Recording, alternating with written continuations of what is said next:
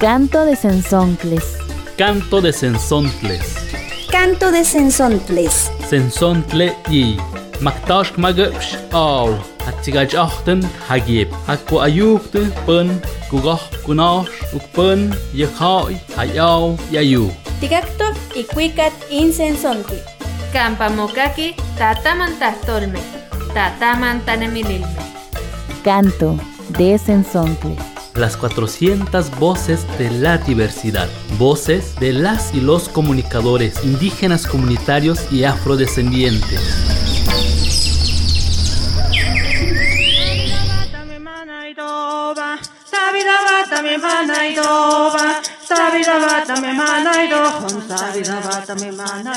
Y kamiak pakilistik pewaltia yintal namikilis y cuicatsen sontle.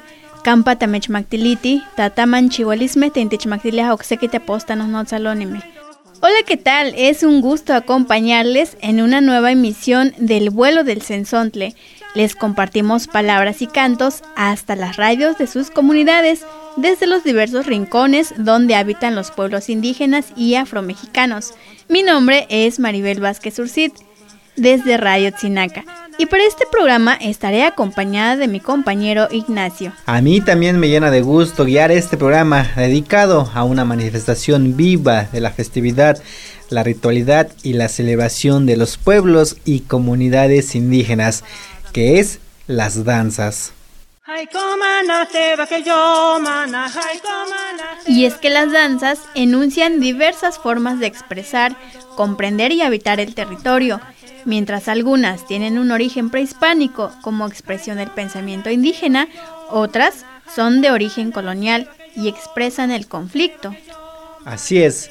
Iniciamos este vuelo con la danza y el canto de la comunidad Comcap de Punta Chueca, Sonora. Otro canto para danzar.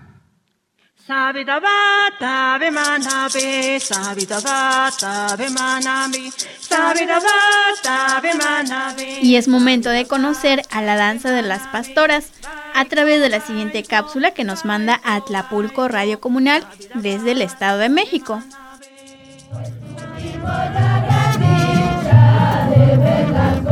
Esta es la danza de las pastoras de la comunidad Ñujú de San Pedro Atlapulco en el Estado de México. Está integrada por mujeres y con la participación de un joven encargado de ondear un estandarte en forma de estrella que se mueve al ritmo de la música y la secuencia del baile. Y es uno de los ritos que forman parte de la peregrinación que realizan los otomíes de Atlapulco hacia las montañas sagradas del santuario de Chalma, localizado cerca de los límites del estado de Morelos. Cada 21 de diciembre, los habitantes de la comunidad cargan espaldas a sus santos, recorren los caminos antiguos hasta llegar a Chalma, lugar donde permanecen durante seis días acompañados de la danza de las pastoras. Eh, habría que partir de que San Pedro Atlapulco, como pueblo originario, desde la época prehispánica visitaba el pueblo de Chalma, concretamente la cueva, pero en ese tiempo pues visitaba al dios de las cuevas precisamente, al ídolo de piedra eh, llamado Ostoteotl. Para el año de 1539, que es cuando se aparece el Cristo, San Pedro Atlapulco es uno de los cuatro pueblos que visitan por primera vez el, el Cristo. El comunero Roberto Rosas Peña también nos compartió que este acto de costumbre motiva y provoca muchas emociones, y en el fondo se encuentra una acción de agradecimiento. Bueno, al principio era con el propósito de agradecer la, la producción del campo y bueno, lo agradecían a través de los sacrificios que se ofrecían al dios de las cuevas, a Ostoteotl. Ya después de la aparición del Cristo, bueno, pues sigue el mismo objetivo, darle gracias a Él, por eso precisamente se elige como fecha de peregrinación el final del año porque van a dar gracias por la producción del campo, por el maíz que se ha recolectado. Me gustó mucho que mucho tiempo fui caminando, iba, era yo pastora, pero ya llegando a Chalma me adelantaba yo para poderme arreglar y poder participar con las pastoras. Ella es Máxima Jiménez Cervantes, pero la comunidad le conoce de cariño como la tía Masi. Es la mayor de las maestras de la danza de las pastoras, y así describe su experiencia y sus recuerdos a sus 88 años de edad. Llega la procesión desde las cruces hasta el santuario y ahí va uno caminando, cantando. Llega uno. Al otro día, entonces el tío Celso, así decía el Señor, así de que ahorita este, coman, descansen y mañana a la una de la mañana tenemos que estar allá abajo, el atrio. Ahí así, así ahí dábamos las mañanitas. La música de la danza de las pastoras se interpreta con un saxofón, una trompeta, una guitarra y un bajo. Además, la coreografía se compone de 161 melodías aproximadamente. Sí, muchos cantos, muchos, muchos. Son tres, tres bailables de tequila. Y luego las, la modanza, lo que bailan las muchachas. Primero es este, la, la corrida de mano, luego el molinete, luego es el codito, luego la marcha, para entrar y para salir de la iglesia. Buenas tardes, Señor San Pedro, Padre de mi corazón. El día 28 de diciembre, los mayordomos de San Pedro y del Divino Salvador regresan del santuario de Chalma a la comunidad. A la entrada del pueblo los esperan los representantes de los cargos tradicionales y una multitud que lleva en las manos plantas de caña y ramos de flores. Las integrantes de la danza de las pastoras entonan su canto de alegría por tener de vuelta en el territorio a la gente y a los santos de la comunidad. Entonces al ver todo el desarrollo de la peregrinación te motiva porque penetra la música de las pastoras al fondo del corazón. Entonces hace que te emociones y que, expreses tu emoción de diferentes formas. Y yo creo que así le pasa a, la, a toda la gente del pueblo. Ay, yo sí me gustó mucho, mucho me gustó. De corazón. Lo hice de devoción y de corazón. Esta es una producción de Atlapulco Radio Comunal y Ojo de Agua Comunicación, con el apoyo de Cultura, Comunicación y Desarrollo, KCD, y el financiamiento de la Agencia Vasca de Cooperación al Desarrollo. Un poco de tabaco. no no, no, no, Aquí no hay trabajo. Aquí no hay trabajo. ¿Quiere un poco de aguardiente? ¿Qué eres borracho? Me voy a tomar un piedito. Vas a tu maicito. Ahorita vas a meter tu maicito. Lo que, lo que ahora que mujeres, de lado. Escuchamos cómo ensayan los negritos del grupo Tatome de San Miguel Sinacapan. Ah, disco, eso le. Acá no tomando. ¿Qué tú, María?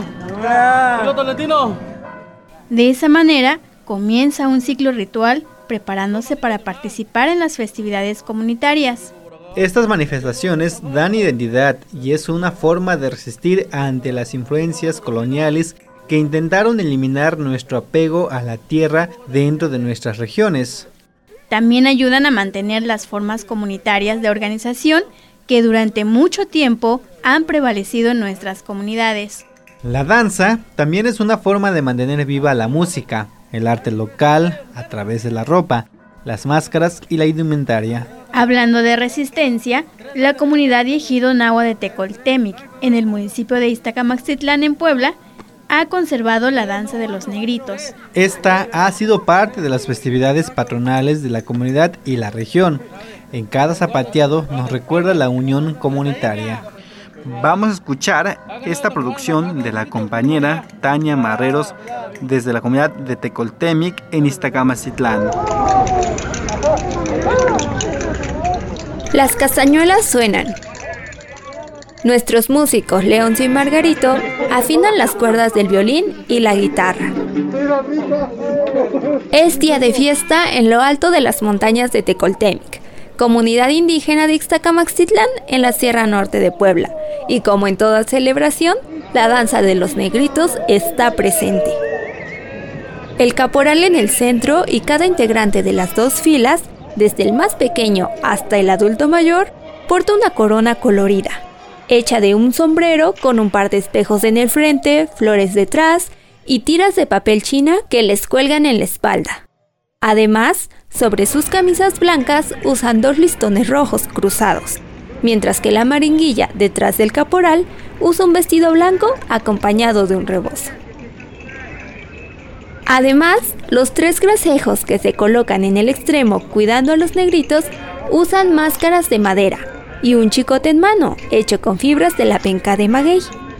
Con esta vestimenta se identifica al grupo de danzantes o negritos como se les conoce localmente. Vamos a escuchar el primer son que ya está iniciando.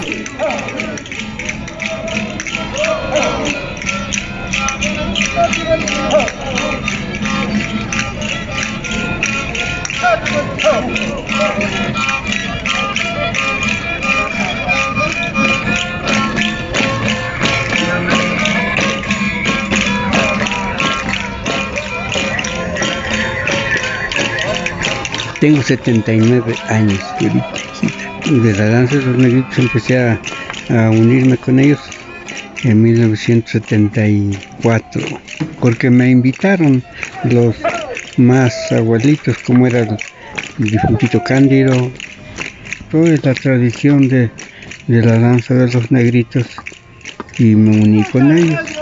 Y ya últimamente ya no hubo caporal, porque falleció el difuntito Cándido ya me quedé yo como caporal de la danza. Y pues les ha gustado. Lo único que a veces no puedo irme no puedo ir con en todo pero hasta ahorita todavía allá ando.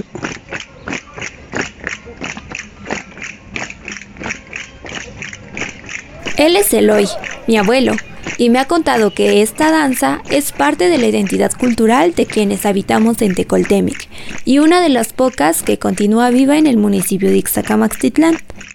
Con ella podemos sentirnos miembros de nuestra comunidad y diferenciarnos de otros danzantes del municipio. Pues creemos que es una herencia cultural que nos conecta simbólicamente con nuestro territorio, por lo que procuramos que permanezca de generación en generación.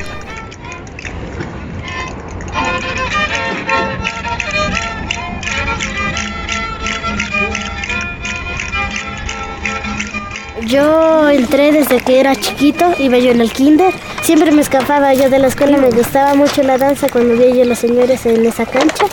Estaban este, así danzando, entonces yo iba yo, me escapaba yo de la escuela de ese kinder que está arriba de la, que está a un lado de la primaria. Entonces de ahí me escapaba yo y me andaban buscando, pero no me encontraban y ahí estaba yo. Y la danza de los negritos, o luego la danza de los huevos.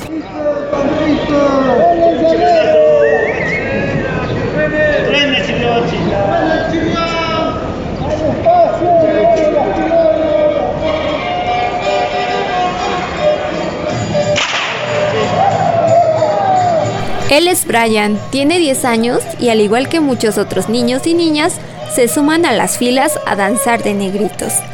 Suelen ir con sus familiares para formar parte de las celebraciones, desde fiestas patronales hasta las victorias por la defensa del territorio ante la minería en nuestra comunidad, donde se rinde un culto de agradecimiento a la vida con la danza. Pero no solo sucede en nuestro espacio geográfico. Los negritos también acuden a danzar a otras comunidades de la región cuando realizan un festejo religioso o comunitario, pues los mayordomos o los representantes locales invitan a la comunidad de Tecoltemic para que acudan con las y los danzantes.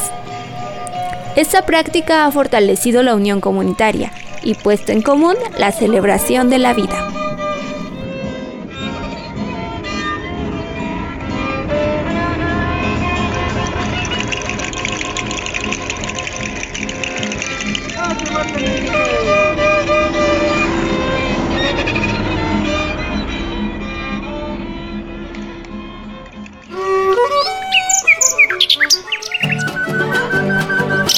Taun hasmak ishmilpat nitzosen sontle. Luba chivint, luba alintas laqts inau, ima anau, kihatsuk.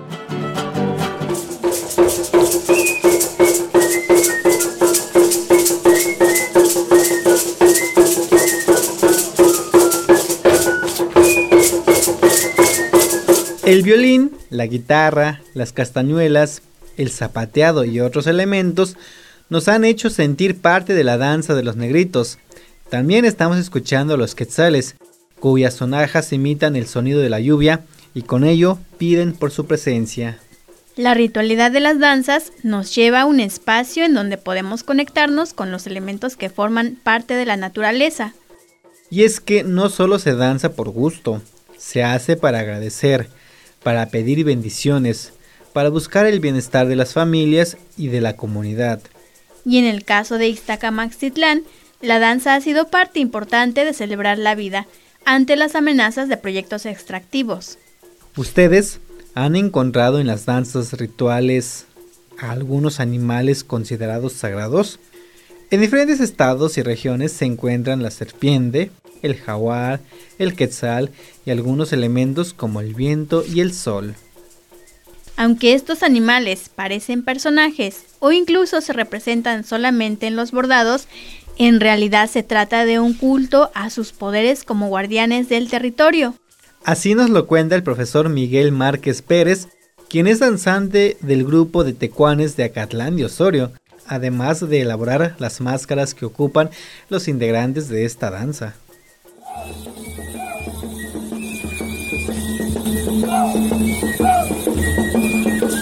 ¿Qué sería de la fiesta sin la danza? En mi comunidad, San Miguel Sinacapan, se piensa que sin danza no hay fiesta. Por eso, a mí me gusta mucho conocer los rituales de danzas de muchas regiones y he aprendido que tienen en común muchos elementos que han heredado desde hace miles de años. Las danzas rituales llevan entre sus integrantes a diferentes deidades prehispánicas y animales sagrados, por ejemplo, la serpiente, el quetzal, el sol y el jaguar. Recientemente, la danza de los tecuanes, que en español quiere decir jaguares, participó en la fiesta de San Rafael en Acatlán de Osorio, Puebla.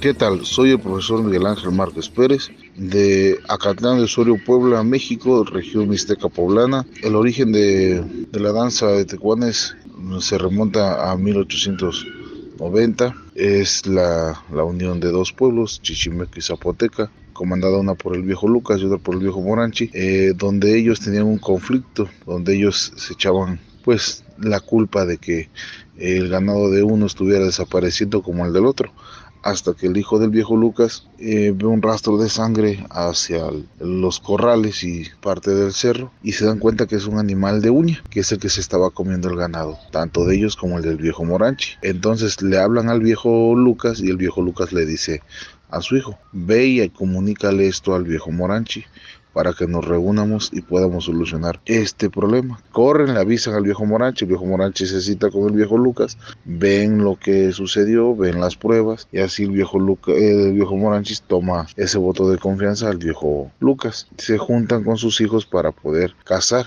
o cazar el jaguar y que los ayudaran entre los hijos de cada uno. Y así le dan muerte al jaguar que es el que se andaba comiendo el ganado de cada uno de ellos. ¿Qué es la danza? La danza es una interpretación de esta trama teatral donde el, este, la parte principal es el jaguar, figura totémica y endémica de la región. La danza, ¿cómo se organiza? Se organiza en dos, dos filas, comandada una por el viejo Lucas y otra por el viejo Moranchi. Pueden ser de 8 a 10 parejas en adelante. La danza consta de, de los tecuanes, bueno, hablamos de ocho pares, que es lo básico. Eh, de ahí las son ocho figuras, pero pues en el caso de algunos tenemos nueve porque contemplamos también la vaca. Eh, las figuras cuáles son? Es el toro, el perro, la, el burro, la perra, el diablo, la muerte, la curandera y el tecuani, tigre, ocelot o jaguar, que pero nosotros agregamos una novena que es la vaca.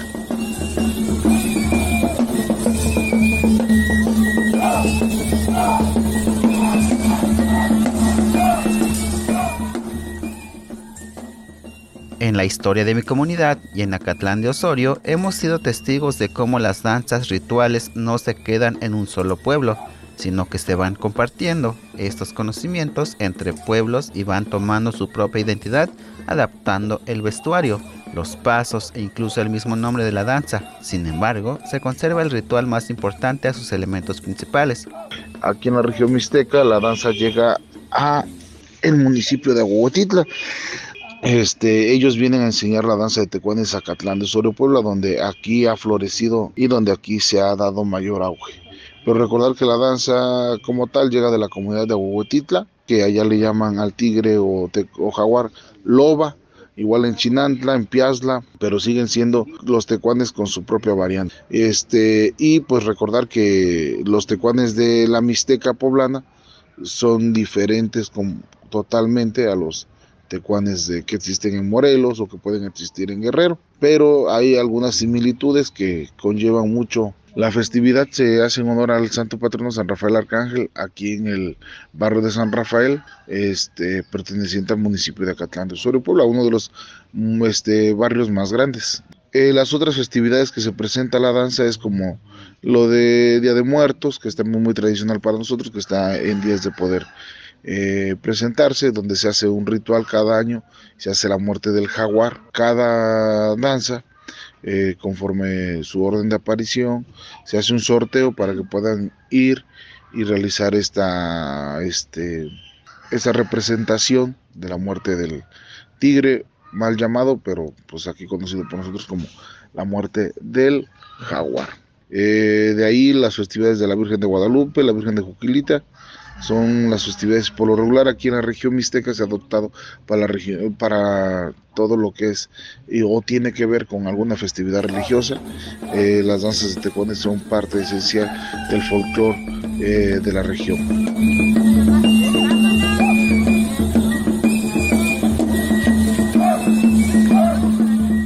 En la danza de los tecuanes se forman dos hileras de viejitos, quienes se visten con sombreros de un metro de diámetro y máscaras de viejitos con largas barbas. También va el jaguar en el centro y el demonio. El sonido de los cascabeles que llevan en sus pies, así como la flauta de carrizo y el tambor, son también ofrendas que por medio de viento se ofrecen a las deidades y guardianes del territorio. ¿Ustedes qué piensan? ¿Qué sería de la fiesta sin la danza?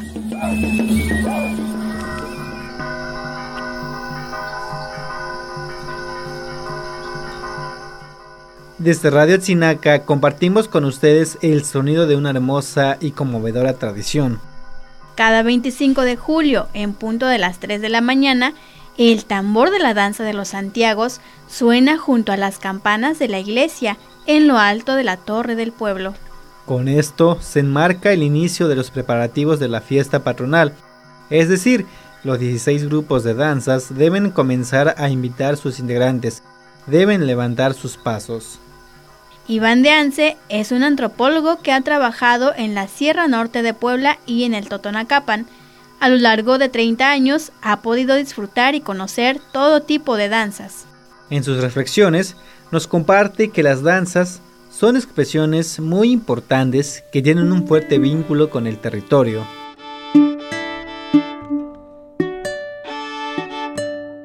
La danza es uno de los rituales más importantes que hemos heredado de nuestras ancestras y ancestros. A través de ella mantenemos vivo el culto a los diferentes elementos del territorio, como la lluvia, el sol, el viento, la fertilidad y los seres guardianes de cerros y ríos. Iván de Anse ha conocido pueblos y comunidades del Totonacapan y la Sierra Norte de Puebla desde hace aproximadamente 30 años. Hoy dialogaremos con él sobre esta relación entre la danza y el territorio.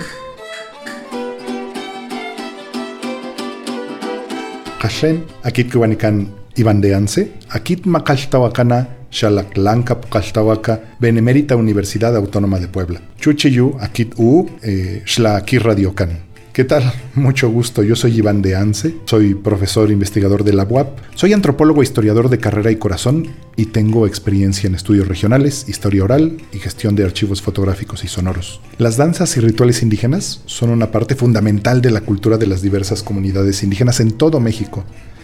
Estas expresiones culturales tienen un profundo significado en la vida de nuestros pueblos y desempeñan un papel esencial en la transmisión de conocimiento, de tradiciones, la celebración de eventos importantes y la conexión con la naturaleza. En mi trabajo me he encontrado, por ejemplo, con rituales asociados a la naturaleza en donde muchas culturas y pueblos originarios están estrechamente conectados con la naturaleza y realizan rituales para honrarla, para venerarla, para hacerle peticiones o para agradecer. Estos rituales a menudo incluyen danzas, cantos y ofrendas a diferentes elementos que podríamos interpretar como espíritus de la tierra, el agua, el sol, la luna, etc. También he podido ver danzas eh, ceremoniales que son parte esencial igual de la vida de los pueblos originarios y pueden estar destinadas a celebrar eventos como la cosecha o el solsticio o la entrada en la edad adulta, para invocar bendiciones o para protección espiritual.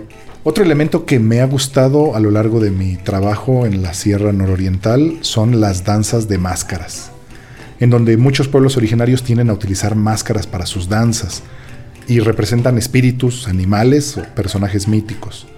Estas danzas a menudo se realizan en festivales y en ceremonias religiosas.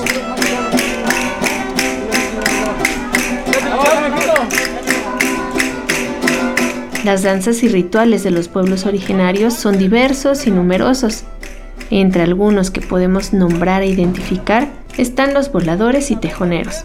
Dentro de las danzas asociadas al territorio, puedo mencionar un par que me llaman mucho la atención. La primera es el eh, ya conocido ritual de voladores, en donde este antiguo ritual se practicaba en varias culturas mesoamericanas, incluyendo los nahuas y los totonacos.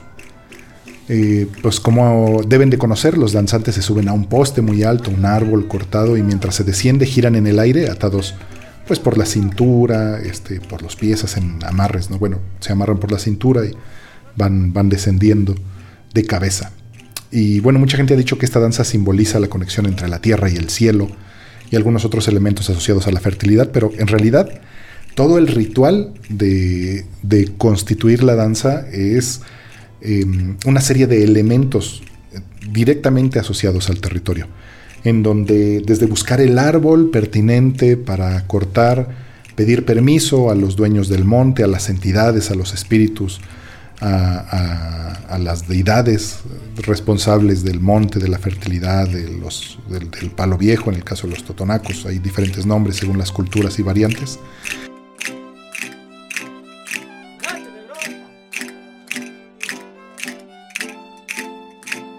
Otra danza muy asociada al territorio que tiene que ver, digamos, con la cosecha, por ejemplo, es la, la danza de tejoneros, que le llaman en algún lugar en donde se celebra este ritual en agradecimiento a la tierra, a la bendición, igual a los dueños por las cosechas exitosas. Y se organiza también un performance, se organiza un montaje en donde se caza un tejón y, se desvela una flor o una mazorca, a veces aparece una bandera. Es una construcción muy importante porque hay un, hay un tejón disecado en realidad que va e intenta robarse este, la cosecha y hay, un, poste igual forrado de, hoja de plátano que mediante un mecanismo muy, muy ingenioso con, hilos de repente desvela, desvela la flor o la mazorca o se pela, etcétera, etcétera. Entonces, eh, estas danzas suelen involucrar la siembra y, la cosecha de manera simbólica y de manera real y literal asociada al territorio junto con ofrendas de alimentos y productos agrícolas.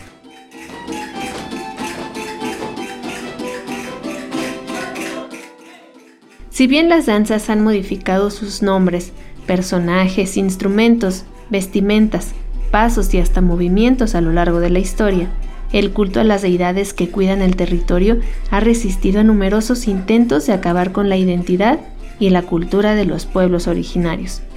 Es por eso que la danza es una herencia que mantiene vivo nuestro espíritu y nuestro territorio.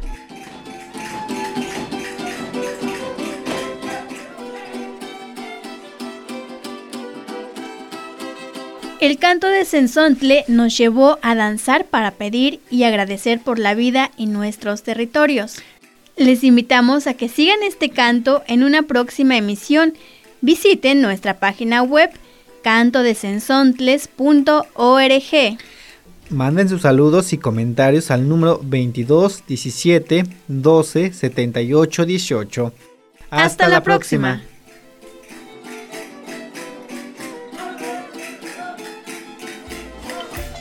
Canto de Sensontles. Muchas voces, muchas maneras de ver y preservar la vida.